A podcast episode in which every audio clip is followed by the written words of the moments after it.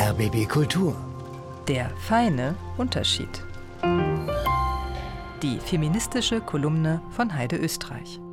Wissen Sie noch, was eigentlich feministische Außenpolitik genau sein sollte?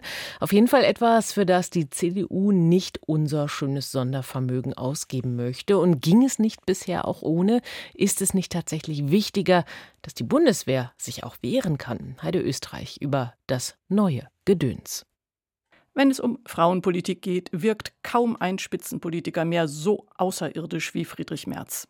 Sogar die Frauenvertretung seiner eigenen Partei hat ja voriges Jahr davon abgeraten, ihn zum Chef zu wählen. Merz dagegen reicht die Tatsache, dass seine Frau ihn einst geheiratet hat, als Ausweis dafür, dass er kein Frauenproblem haben kann. Logisch. Die CDU hat sich einen Konservativen gewählt, der jetzt die Gelegenheit nutzt, ausgiebig in die Tasten des konservativen Populismus zu hauen. Das Soldatische muss gestärkt werden und bitte kein Gedöns. What's new? Neu ist der Rollenwechsel.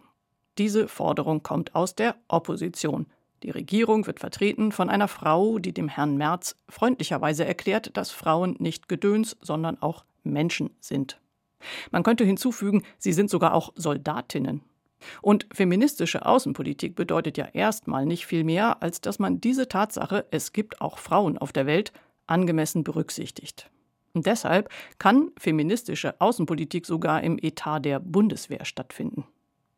Na super, sagen Sie jetzt vielleicht, feministische Außenpolitik ist also derart wischiwaschi, dass man damit sogar die größte Aufrüstung seit 45 begründen kann?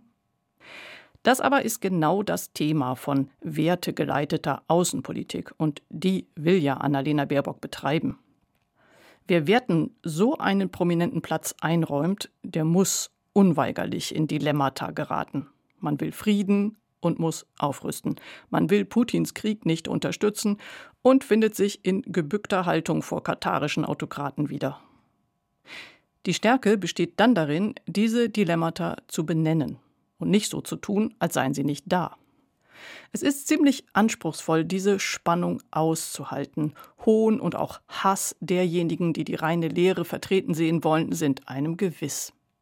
Auch ich als Journalistin frage natürlich, ob bei Baerbocks feministischer Außenpolitik noch irgendwas anderes rumkommt, als dass sie ihre pragmatischen Entscheidungen nun als Garnitur immer mit dem Wohl von Frauen und Kindern begründet.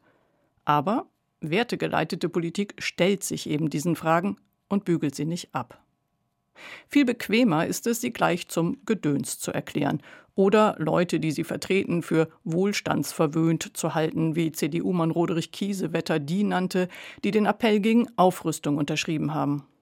Nein, da ist mir jeder peinliche Bückling und jede Blamage lieber von Leuten, die dennoch ihren Kompass nicht aus den Augen verloren haben.